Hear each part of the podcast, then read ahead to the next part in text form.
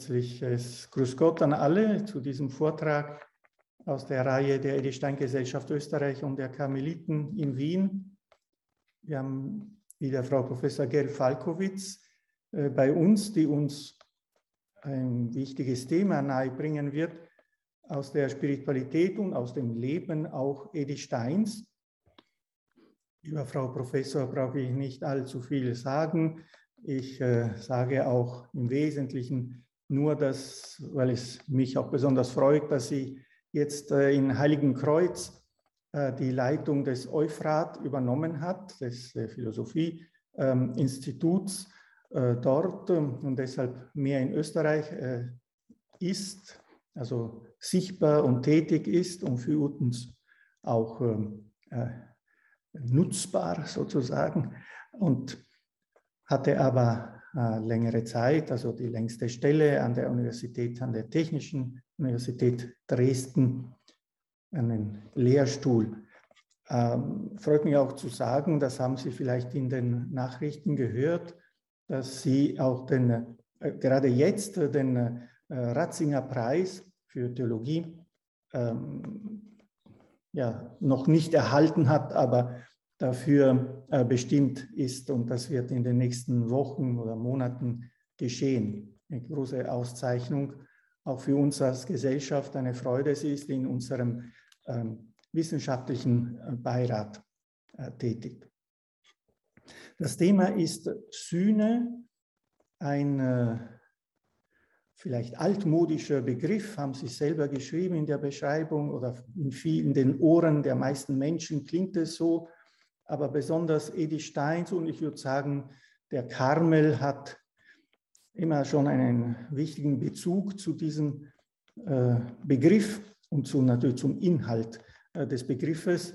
Und ich hoffe auch, dass Sie in Ihrer Darlegung diese, die Wichtigkeit des Begriffes und des, also der Sühne im christlichen Leben wieder herausstreichen können, äh, so wie Edith Stein natürlich das gelebt hat. Das vielleicht nicht für jedermann, aber als Begriff und als Glaubensinhalt ist es doch ein zentraler Punkt in unserem christlichen Glauben.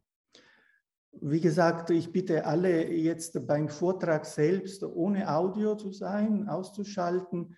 Danach wird aber genug Zeit sein, äh, Fragen zu stellen. Frau Professor ist gerne bereit, auf Fragen, auf Beiträge einzugehen. So wünsche ich Ihnen allen noch einen äh, spannenden Abend, einen spannenden Vortrag. Vielen Dank, Pater Roberto, und auch Ihnen ein schönes und äh, erfreuliches Abendgespräch. Ich muss mich noch einmal entschuldigen. Beim letzten Mal bin ich sehr schnell aus dem Zoom verschwunden, weil ich zum Zug musste. Heute habe ich Zeit. Natürlich wollen wir auch nicht überziehen, aber ich freue mich auch auf ein Gespräch. Heute ist im Übrigen der Gedenktag des heiligen John Henry Newman, also eines ganz kürzlich erst heilig gesprochenen großen Denkers, mit dem sich Edith Stein ja in Übersetzungen auch befasst hat. Unser Thema ist in der Tat spannend, klingt auch altmodisch. Ich kann gleich voraussetzen und vorausschicken, dass Pater Ulrich Dobran, den wir ja alle oder die meisten kennen und auch äh, sehr schätzen, äh, mich darauf hingewiesen hat, dass Sühne nicht eigentlich ein von Teresa von Avila geäußerter Grundgedanke des Karmel sei. Ich schicke das voraus, weil das wohl äh, stimmt. Ich bin keine solche Kennerin wie Pater Ulrich. Aber trotzdem ist der Gedanke der Sühne oder etwas moderner ausgedrückt der Stellvertretung ein Grundgedanke bei Edith Stein. Also unbeschadet, ob das nun dem, ähm, dem wirklichen Gedankenreichtum von Teresa entspricht. Es entspricht aber auf jeden Fall äh, dem Schicksal Edith Steins und auch ihrem äh, ganzen Lebensentwurf dann im Karmel. Ich setze ein mit einer Frage. Gibt es eine generationenübergreifende Erbschuld? Fragezeichen.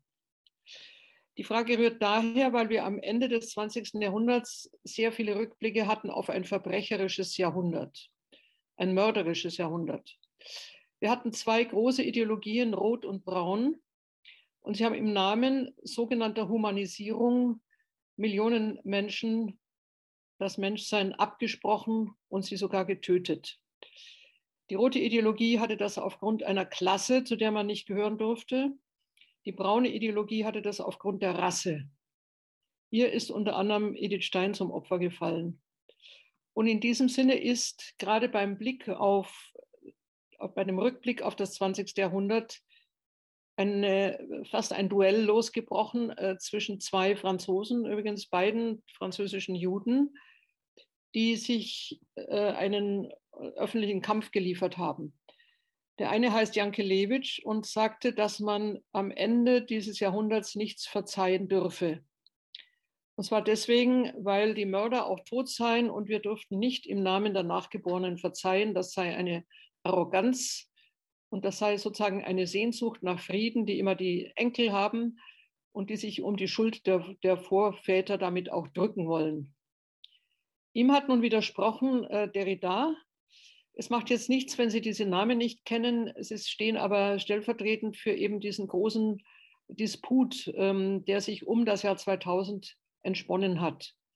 Und Derrida hat gerade umgekehrt gesagt, gerade deswegen, weil die Mörder tot sind, weil die Opfer tot sind, gerade deswegen, weil wir nur als Nachgeborene agieren können, bedarf es einer Kultur, die auch gegen die Zeitlinie, gegen die Zeitachse bis in die Stunde des Verbrechens zurückreichen könne. Und er nennt sie die abrahamitische Kultur.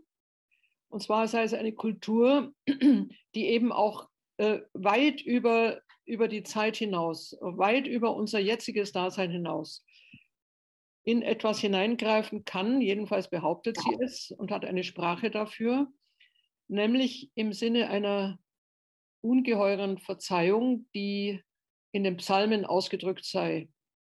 Und Derrida, von dem man ja nicht genau weiß, ob er selber gläubig war, er selber sagt dazu gar nichts und gehört eher so in die Richtung der Intellektuellen und Zweifler. Er zitiert aber diese Psalmen und sagt, wir müssen uns halten an eine Sprache, äh, die die Kultur Europas geprägt hat. Und wären deine Sünden rot wie Scharlach, sie wird weiß werden wie Schnee.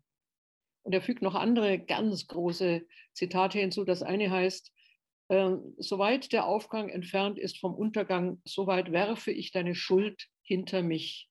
Wir kennen alle diese ganz großartigen Psalmen, aber es ist, ist äh, wirklich sehr erstaunlich, dass sie plötzlich ins politische Gespräch zurückkehren. Denn Derrida hat dann noch hinzugefügt, wenn diese Sprache verstummt, wenn wir so etwas nicht mehr sagen können, dann möchte ich nicht mehr in Europa leben. Dann ist diese Kultur für mich auch beendet. Das ist also eine ganz große Vorleistung und wir wollen einmal fragen, wie weit wir damit kommen und wollen auch gleichzeitig noch etwas anderes fragen, ähm, das ja empfindlich ist, nämlich ähm, zur Frage äh, des Themas Auschwitz. Äh, es ist eindeutig, dass damit eine unglaubliche Chiffre für gewaltigste Schuld ausgesprochen ist. Äh, zugleich natürlich auch zu sagen, sie ist keineswegs die einzige geblieben. Wir haben den Archipel Gulag in der Sowjetunion. Wir haben in Kambodscha das Pol Pot-Regime der Roten Khmer äh, mit den riesigen Leichenfeldern. Wir haben die chinesische Kulturrevolution gehabt. Wir haben auch Ruanda mit dem Völkermord.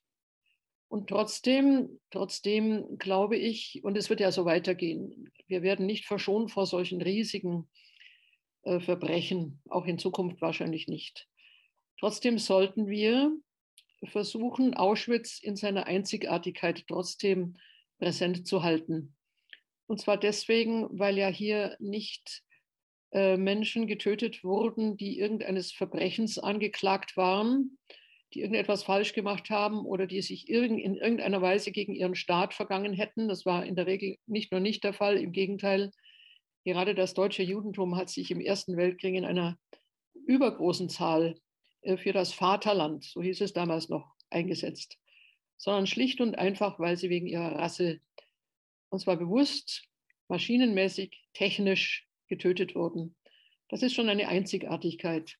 Es hat sich hier nicht um Feinde gehandelt, auch nicht um Verbrecher, auch nicht um eine ähm, Art von Menschen, mit, der, mit denen der Staat äh, gewissermaßen dauernd in einer inneren Rebellion zu tun hatte. Alles nicht der Fall sondern tatsächlich um eine gezielte Ermordung aufgrund eines geradezu lächerlichen äh, Vorwurfs.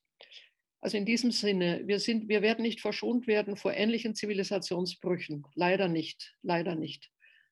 Aber wir sollten in unserem Lande die Bedeutung von Auschwitz in der Tat in einem ganz großen Sinne bewusst halten.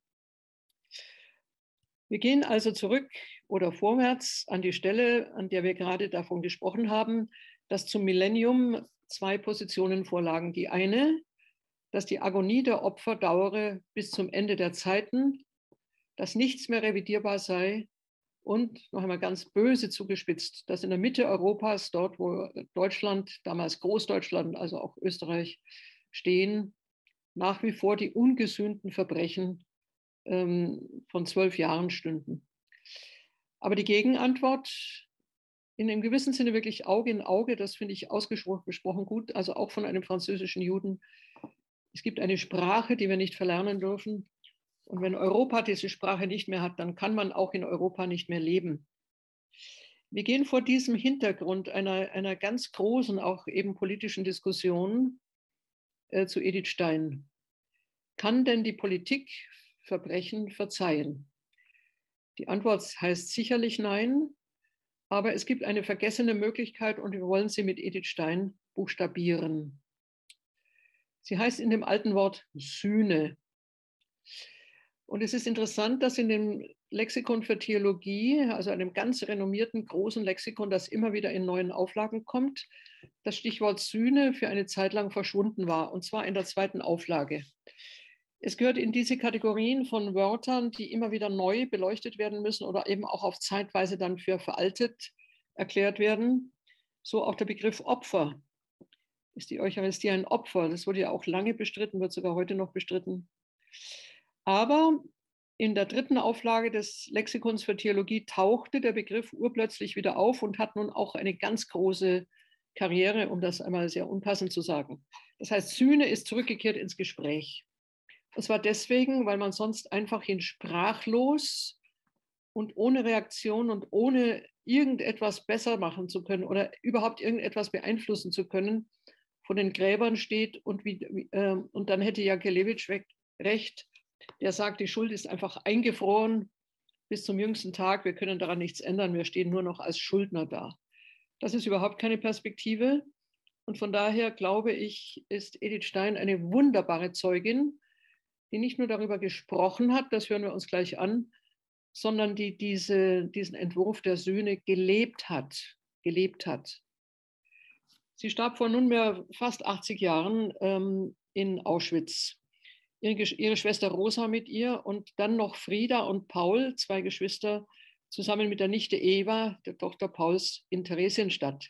Es sind also insgesamt vier Geschwister Stein im Konzentrationslager gestorben. Die neue Heilige musste also in der Tat zu einer Patronin Europas werden. Denn kann Europa wirklich auf den Leichenfeldern weiterleben? Das war ja die Frage von Jankelewitsch. Und das Leben Edith Steins enthält eine Antwort auf das, was man sonst, glaube ich, nicht beantworten kann. Äh, kurz zu einer Lebensstation. Als am 9. November 1938 in Köln auch dort die Synagoge zerstört wurde, entschloss sich Theresia Benedicta, damals im Karmel in Köln, nach Echt ins holländische Filialkloster auszuweichen.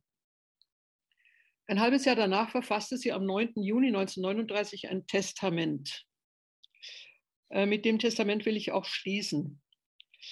Das ist noch kurz vor dem Ausbruch des Zweiten Weltkriegs und formulierte darin einen Schlüsselsatz für ihr Leben. Wenn Sie das nochmal nachlesen wollen, denn da muss man eigentlich jedes Wort wägen. In der Gesamtausgabe ähm, SK1, die ich hier hochhalte, sind ganz am Ende einzelne Texte noch abgedruckt und darunter auch ihr Testament. Viele wissen gar nicht, dass das da enthalten ist. Es sind zwei, Zei zwei, Zeilen, pardon, zwei Seiten. Der Schlüsselsatz heißt folgendermaßen. Schon jetzt nehme ich den Tod, den Gott mir zugedacht hat, in vollkommener Unterwerfung unter seinen heiligsten Willen mit Freuden entgegen.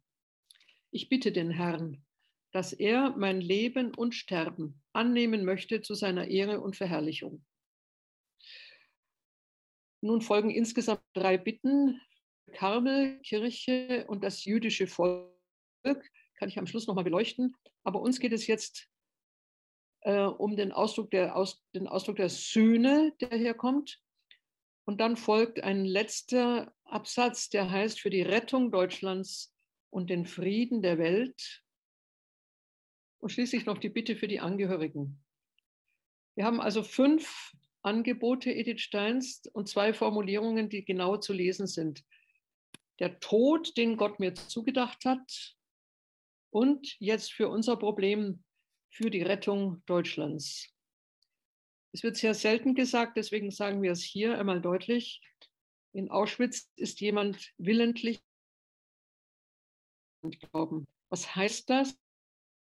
Was kann das heißen für unsere Frage, ob Schuld überhaupt in diesem Größenmaß beantwortet, vielleicht sogar gelöscht? Wie weit geht solche Sühne? Damit betritt man unwegsames Gelände. Wir gehen einmal in frühere Aussagen Edith Steins. Als sie den Karmel unter mehreren möglichen Orden wählte, sie hätte auch Dominikanerin werden können, auch Benediktinerin, sie liebte ja Beuron, wählte sie aber doch eine Lebensform im Karmel. Sie entsprach gewiss nicht ihrem wissenschaftlichen Profil. Vor allem hatte sie eben wenig Bücher. Aber der Karmel entsprach ihrem persönlichen Naturell. Und sie hat mehrfach in Briefen davon gesprochen, dass ihr im Karmel etwas Besonderes aufgespart sei. Und sie nennt es dann auch wirklich direkt Stellvertretung und sogar schärfer noch das Angebot der Sühne. Als die politischen Ereignisse immer drückender wurden, wurden hat sie diesen Gedanken deutlich auf sich selbst bezogen. Und man muss schon sagen, dass der Entschluss, in den Karmel einzutreten ähm, und die Bitte, die sie ja im in St. Ludgeri in Münster direkt an den Heiland gerichtet hatte, endlich doch in den Orden eintreten zu dürfen, verbunden war, bereits mit einem Gedanken an ein Opfer. Und zwar in diesem Sinne für ihr jüdisches Volk. Das heißt, geht immer deutlicher in eine wirkliche Stellvertretung, die auf sie selbst zugeschnitten ist. Schon 1936 hat sie als Karmelitin den jüdischen Versöhnungstag, ja den Tag ihrer Geburt in Breslau, Yom Kippur, auf sich bezogen. In gewissem Sinne auf sich bezogen. Äh, sie vergleicht ihn nämlich mit dem Karfreitag und kommt von dort zu einer besonderen Formulierung. Die kommt jetzt gleich am Schluss. Sie schreibt, am größten und heiligsten Tag des Jahres trat der hohe Priester ins Allerheiligste. Übrigens nur ein einziges Mal, ist der einzige Tag, an dem er das betreten durfte. Warum? Um für sich und sein Haus und die ganze Gemeinde Israel zu beten, um den Gnadenthron mit dem Blut des jungen Stieres und des Bockes zu besprengen und so das Heiligtum von seinen und seines Hauses Sünden und von den Verunreinigungen der Söhne Israels und von ihren Übertretungen und von all ihren Sünden zu entsühnen. Also hier haben wir den, wörtlich den Ausdruck der Sühne. Und sie fügt nun hinzu, der Versöhnungstag ist das alttestamentliche Vorbild des Karfreitags. Der Widder, der für die Sünden des Volkes geschlachtet wurde, stellt das makellose Gotteslamm dar. Eine Zwischenbemerkung, das ist übrigens ganz klare Theologie. Also das ist genau äh, die äh, Fortführung des Alten Testamentes ins Neue Testament, wie es ja auch äh, der heilige Paulus macht. Ich füge noch ein Zitat später, 1940 aus Holland hinzu. Dort kommt die Theologie der Sühne noch einmal. Aber was hatte denn die Versöhnung bewirkt? Nicht das Blut der geschlachteten Tiere und nicht der hohe Priester aus Aarons Geschlecht, sondern das wahre Versöhnungsopfer, das wahre Osterlamm, um dessen Willen der Würgengel an den Häusern der Hebräer vorbeiging, also die Ägypter schlug. Dort, auf Golgotha, war das wahre Versöhnungsopfer vollbracht worden. Das ist jetzt erstmal allgemeine Theologie, aber nun ist wichtig, dass Edith Stein genau diesen Gedanken, und zwar vielleicht auch angeleitet durch ihre Geburt am Versöhnungstag, auf sich selbst bezieht.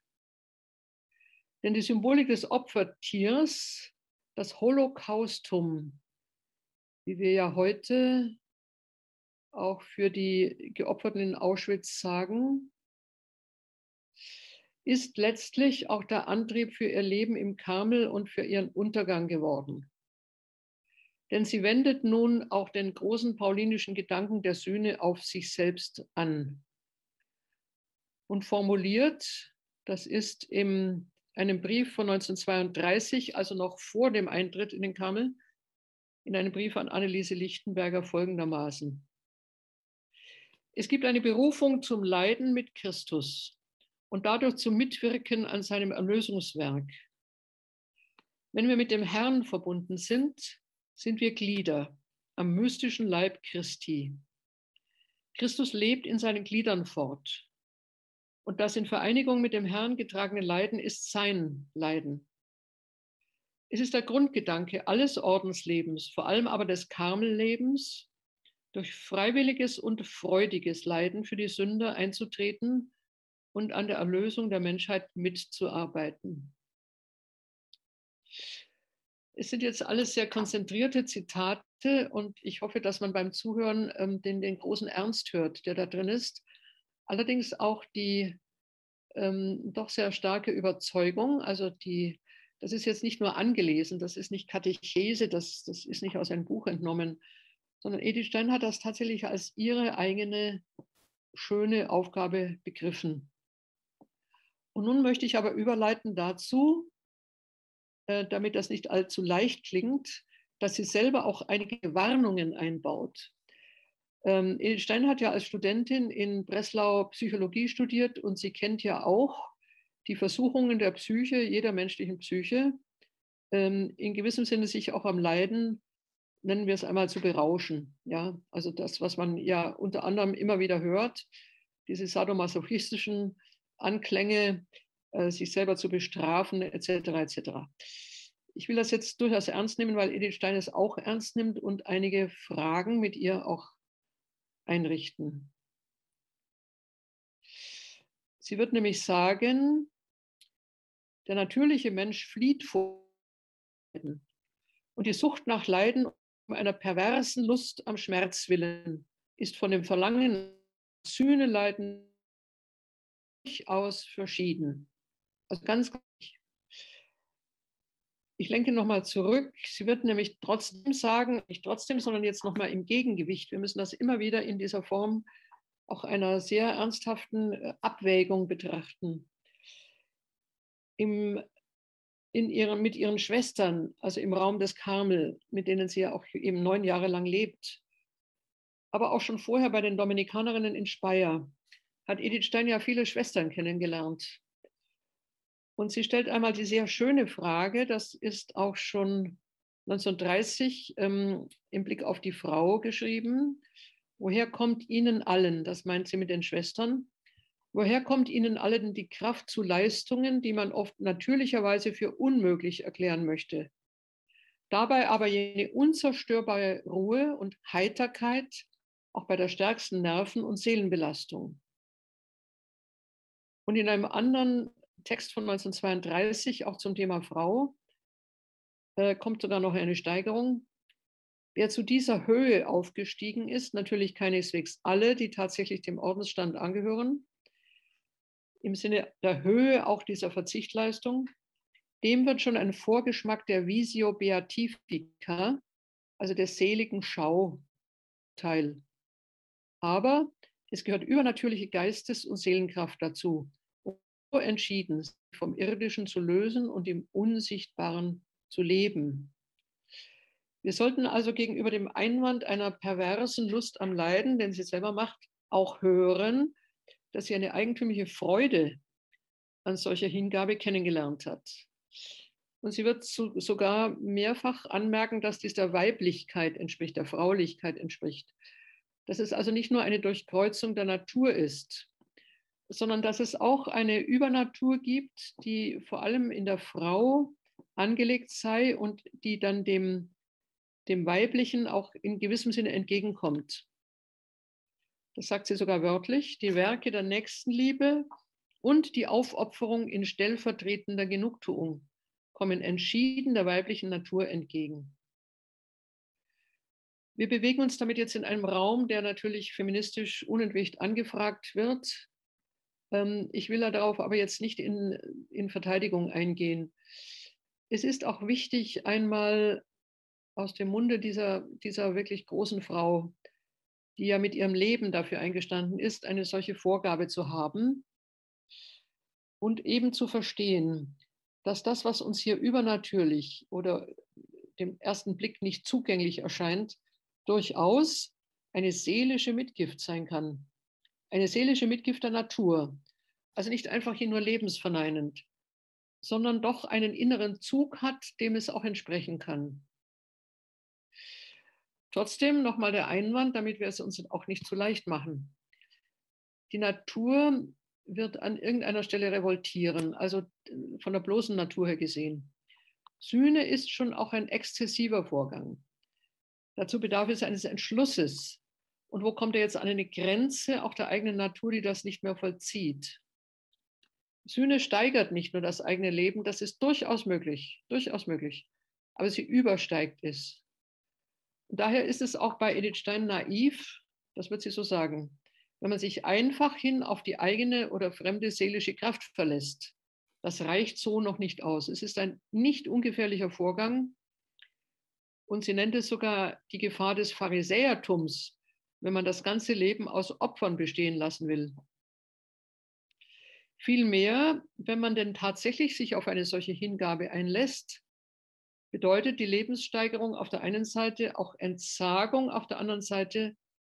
Und das meint dann auch, dass man einer Hilfe bedarf, weil man in der Regel bei der Entsagung dann doch auch versagt. Das heißt, diese Bewegung der Hingabe geht eben eigentlich nicht vom Menschen aus. Man kann die Hingabe üben. Und jetzt nochmal ein Wort Edith Steins, aber die Arbeit eines ganzen Lebens käme doch nicht ans Ziel, wenn nicht Gott das Wesentliche täte. Dabei müssen wir uns hüten, selbst beurteilen zu wollen, wie weit wir sind. Das weiß Gott allein. Das sind also wichtige Einschränkungen. Äh, gerade junge Menschen, Edith Stein hat ja junge Menschen geführt, neigen ja in diesem Sinne auch zu einer Selbsthingabe, zweifellos. Das gehört eben auch ins Jugendalter hinein. Aber als reifer Mensch, der so solche Hingaben auch führen muss, muss auch klar sein, wo die Abgründe liegen. Und gerade deswegen muss die Hingabe auch in einer wirklichen Weise von Gott gefordert sein. Gottes muss ja schon deutlich gehört werden, um ihm zu entsprechen. In diesem Sinne gibt es keine Kontrolle.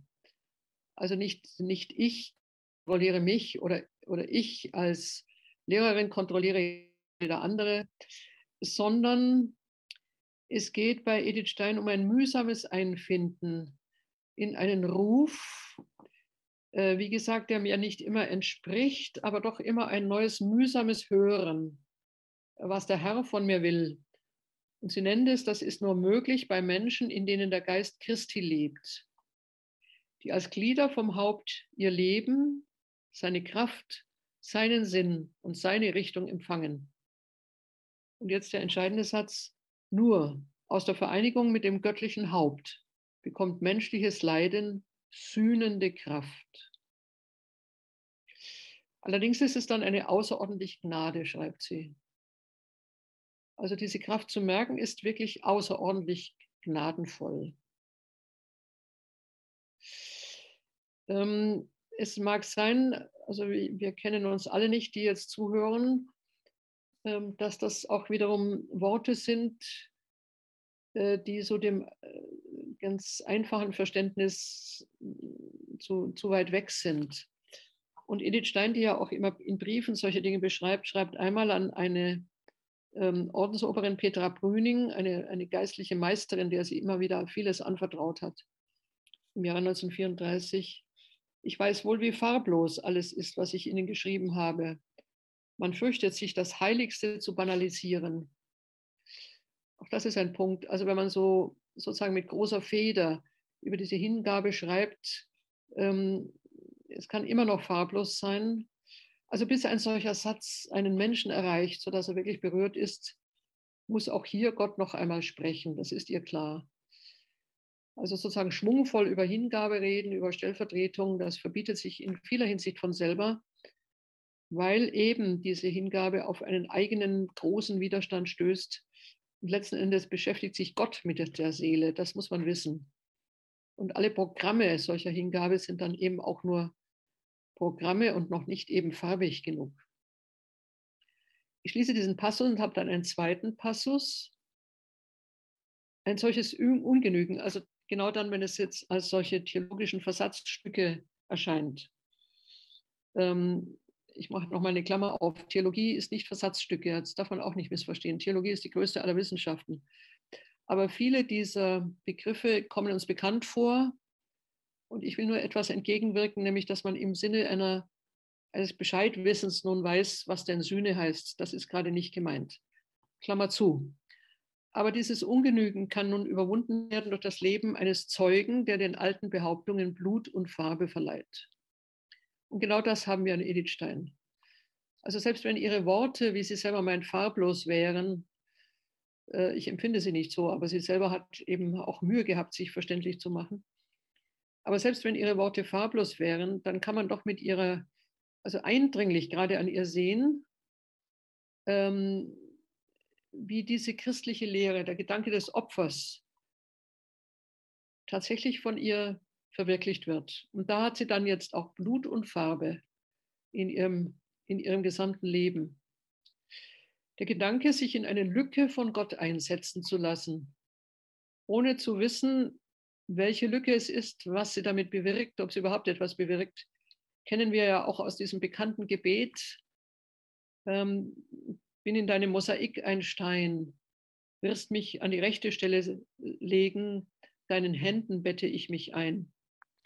Das Gebet ist übrigens nicht von ihr, wird immer so bezeichnet, aber sie hat es selbst abgeschrieben, deswegen haben wir es in ihrer Handschrift.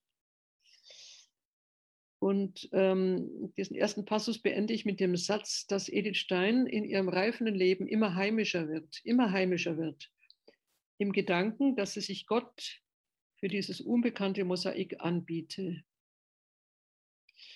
Und so haben wir gerade in ihrem Karmelleben ein doppeltes Anzeichen einer großen Freude. Eines großen Freude. Äh, Gertrud von Lefort hat einmal gesagt, dass sie in ihr das Gesicht einer Heiligen gesehen habe, also von einer Ausstrahlung her, einer ganz geheimnisvollen Ausstrahlung, eine große Freude. Und die rührt ja daher, dass sie mit ihrer Hingabe auch in etwas hineinwirkt, was sie selber gar nicht sehen kann. Aber zugleich noch einmal von der anderen Seite vom Schleier eines nahenden und dunklen Geheimnisses verhüllt. Also dass etwas freudig und zugleich dunkel empfunden wird, schließt sich ja gar nicht aus. Ich komme zu der zweiten Überlegung, die wird etwas kürzer. Stellvertretung in Auschwitz. Bisher haben wir ja allgemein darüber gesprochen, also den Gedanken, den Edith Stein tatsächlich in vielen Notizen äh, auch, zum, auch zur, ja, zum Ziel ihrer eigentlichen Berufung in den Kabel gemacht hat, dass sie nämlich in der Tat auch den Beinamen vom Kreuz, A Kruze, im Sinne dieser Kreuznachfolge gewählt hat. Ich setze jetzt ein mit, der, mit dem Weg nach Auschwitz mit einer auch sehr schönen kleinen Bemerkung, die sie selber macht. Und zwar ganz am Anfang, nachdem sie eben unter dieser Signatur äh, sich zu Opfern hinzugeben eingetreten war, schreibt sie 1935, also doch immer noch zwei Jahre nach ihrem Eintritt, äh, wie überrascht sie sei, dass sie jetzt noch einmal vom Herrn als ein kleines Kind behandelt werde. Wir sollten diese Farben nicht übersehen. Es ist ein, ein zauberhafter Ausdruck, dass der Herr sie als kleines Kind behandle. Und zwar genau in dem Augenblick, wo sie einfach ihr Leben gab. Also wirklich im Sinne auch dieses Opfers. Und der Herr lohnt ihr das. Und dann beginnt natürlich und wohl auch zeitgleich, auch in ihrer Erwartung, dass sie ihre Kreuznachfolge dann auch spüren werde, in der Tat eine Verdunkelung wir können das schlecht aus Ihren anderen Zeugnissen äh, zeitlich datieren. Wahrscheinlich geht beides gleichzeitig. Also immer wieder das Wissen, das Empfinden, die Freude, auf dem richtigen Weg zu sein und auf der anderen Seite eben eine Dunkelheit, in der sie nichts mehr verstehen kann. Das geht bis zu ihrem Sühngedanken, der noch am Ende, am letzten Tag, der dokumentiert ist, am 2. August 1942, ausgesprochen wird, kurz vor dem Abtransport, das berühmte letzte mündlich überlieferte Wort, das berühmte letzte mündliche Wort, komm, wir gehen für unser Volk, was sie zu ihrer Schwester Rosa sagt. Ähm, man kann diesen Satz gerade noch einmal vor dem Hintergrund alles dessen lesen, was wir gesagt haben. Wir gehen für eine Pro-Existenz, Pro-Existenz. Leben für, sterben für, abgeholt werden für. Ein jüdischer Philosoph zeitgleich, der dem Holocaust entrann, nämlich Emmanuel Levinas, hat das genannt eine Substitution, also er hat Französisch geschrieben, die Substitution, die äußerste Übergabe, ein sich einsetzen lassen für. Und so wurde Edith Stein tatsächlich zur Geisel für ihr Volk. Und wir fragen nun die Frage, die sehr angebracht ist und die uns auf die Schlussbemerkung lenkten, lenken muss und auch lenken wird. Komm, wir gehen für unser Volk. Man kann das selbstverständlich hören und es ist auch, ich nehme an, so gemeint für das jüdische Volk. Wir erinnern uns, dass in ihrem Testament auch ihr Leben angeboten wurde, wie sie selber formuliert, für den Unglauben des jüdischen Volkes. Hier springen alle Alarmzeichen an, weil man sich fragt, wieso ist das, ist das Judentum ein Unglaube? Die Alarmzeichen werden verlöschen, wenn man sich bedenkt, wenn man bedenkt, dass Edith Stein in all ihrem anderen Schrifttum das Judentum überhaupt nie als Unglauben bezeichnet hat. Ganz im Gegenteil. Sie sprach immer vom Glauben ihrer jüdischen Mutter. Was in diesem sehr dichten Testament nun ausdrückt, und ich meine, dass das die richtige Deutung ist, meint einzig und allein den Unglauben Israels an Christus, nicht den Glauben Israels als Ganzen. Ähm, das verbietet sich schon deswegen, weil Edith Stein ja in vieler Hinsicht immer wieder auch in Briefen auf die Verbindung zwischen Alten und Neuen Testament hinge äh, hingewiesen hat. Das kann ich vielleicht auch im Gespräch nochmal deutlicher machen. Das heißt, der Unglaube an die Gestalt Christi ist das, was sie bedrängt, was sie als eigentliche Aufgabe ihres Daseins auch empfindet, dafür Sühne zu leisten. Das heißt, in der Verheißung des heiligen Paulus im Römerbrief, dass ich am Ende Israel zum Herrn wenden werde, eine große Arbeit mitzuleisten. Und insofern ist das Wort vom Unglauben des jüdischen Volkes, glaube ich, ganz an die richtige Stelle gesetzt. Es ist der Unglaube an die Gestalt Jesu und Edith Stein will das mit überwinden. Ich erlaube mir hier auch in kleiner Klammer zu sagen oder zu fragen, ob dieses Angebot nicht tatsächlich in gewisser Weise gehört wurde. Denn wir haben nach 1945 eine unerhörte Bewegung, gerade auch jüdischer Neutestamentler, die es vorher überhaupt nicht gab, auf eine Deutung des Neuen Testamentes hin, die nicht zum Christentum hin sich eindeutig bezieht, aber die Jesus jedenfalls als einen der größten Vertreter des Judentums grundsätzlich anerkennt. Das wäre vor 1945 nur sehr schwer zu sagen gewesen. Und es gibt noch eine kleine Bewegung, die, das heißt, ich weiß nicht, ob sie sehr klein ist, aber die auch in den öffentlichen Raum ragt, vielleicht von nicht von vielen wahrgenommen. Auf Englisch heißt sie Jews for Jesus, auf Deutsch heißt sie Juden für Jesus. Gibt es sogar in Berlin die fallen nicht besonders auf. Das sind nicht Juden, meistens sind es Junge übrigens, die sich nun taufen lassen, sondern die als Juden ähm, Jesus für bedeutend, wichtig, entscheidend sogar in ihrem Leben sehen, ohne dass daraus die Veranlassung nun wird, äh, sich taufen zu lassen. Das ist nicht wirklich am Horizont. Aber diese Jews for Jesus, also Juden für Jesus, sind jedenfalls ein Phänomen, das es auch vor 1945 überhaupt nicht gab. Hier mache ich die Klammer zu. Edith Stein gibt ihr Lebensort für diesen Gedanken und jetzt möchte ich das letzte Wort vor dem Abtransport auch noch einmal anders deuten, auch vor dem Hintergrund ihres Testamentes. Komm, wir gehen für unser Volk. Ist das nur das Jüdische? Ist es nicht auch das Deutsche? Es ist fast unerhört zu sagen, dass in Auschwitz jemand auch für Deutschland starb und doch hat sie es so formuliert. Jedenfalls im Wunsch, den sie in ihrem Testament 1939 formulierte, Herr, möge ihr Leben dafür an. Vor diesem Hintergrund, vor diesem Hintergrund greifen wir einmal zurück auf die Frage, die ganz am Anfang da war. Bleiben die Sünden der Vorväter eingefroren bis zum jüngsten Tage, genau genommen bis zum Nimmerleinstage, sind die Verbrechen einfach ungesühnt, bleiben die Leichenfelder erhalten, ist die Agonie der Opfer einfach hier nie beendet, tiefgefrorene Schuld, an der niemals etwas zu ändern ist. Im Munde Edith Steins gibt es eine Möglichkeit, auf der Zeitachse auch zurückzugehen. Es ist kein sentimentales Missverständnis und es ist keine überlebte theologische Vokabel, wenn Edith Stein davon spricht, an der Stelle der Sünder eine Stellvertretung zu übernehmen. Es ist letztlich die Stellvertretung Jesu wenn man überhaupt sein Kreuz in dieser Richtung deuten kann. Und das kann man, denn das ist die klassische große Überlieferung der Kirche. Und Paulus hat das noch einmal unüberhörbar ausgedrückt. Im Kreuz ist Heil.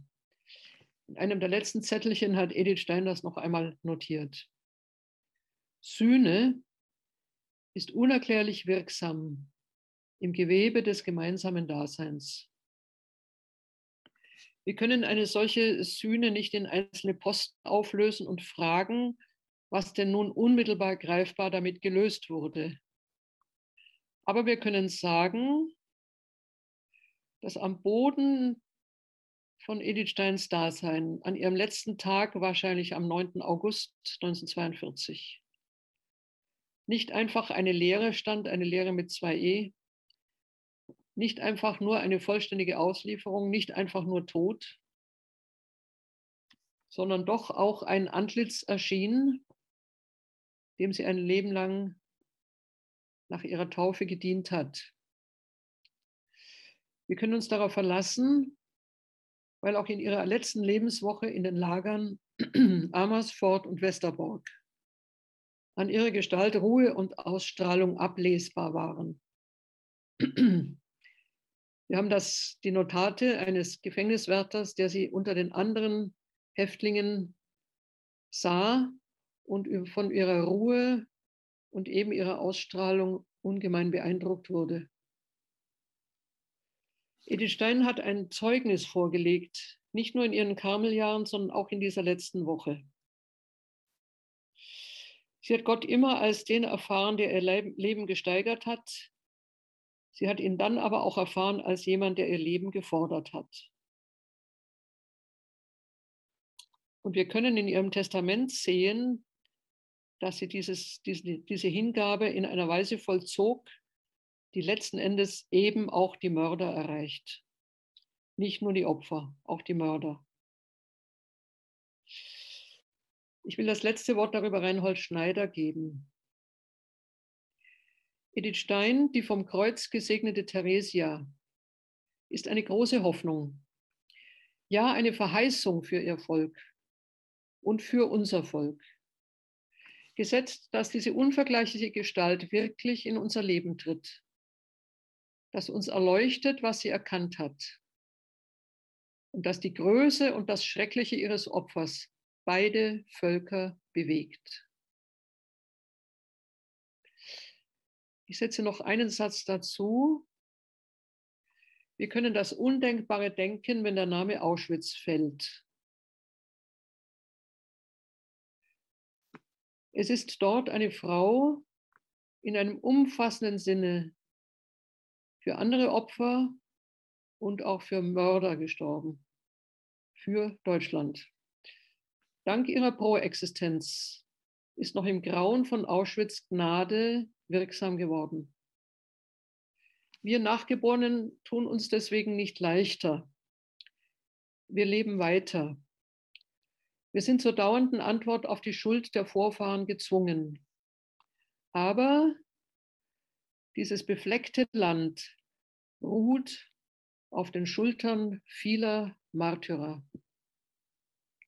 Dafür danken wir.